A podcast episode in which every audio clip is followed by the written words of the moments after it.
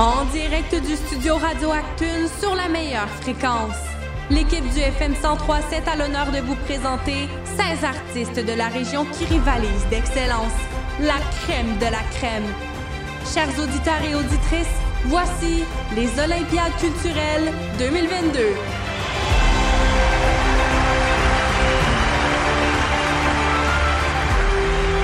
Bonjour à tous, ici Olivier Bombardier du FM 1037.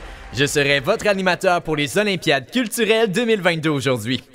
J'aimerais qu'on accueille chaleureusement sur le podium l'artiste peintre autodidacte Denise Gazaille.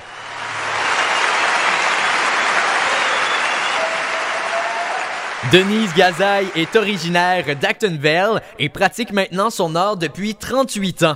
Puisqu'elle est qualifiée comme étant une artiste autodidacte, c'est par ses propres moyens qu'elle a appris les rudiments de la peinture. Elle fait notamment de la peinture sur bois et l'aluminium.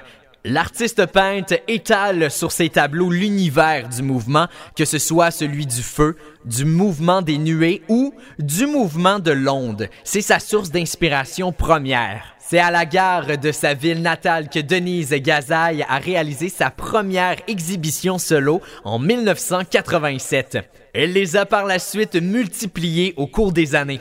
Outre les expositions valoises, Denise Gazaille a eu la chance de montrer les couleurs de son talent dans les villes de Drummondville, Saint-Hyacinthe et même Montréal en 2007, 2012 et 2017. Les œuvres de Denise Gazaille connaissent un très grand succès auprès de la population valoise et mascoutaine.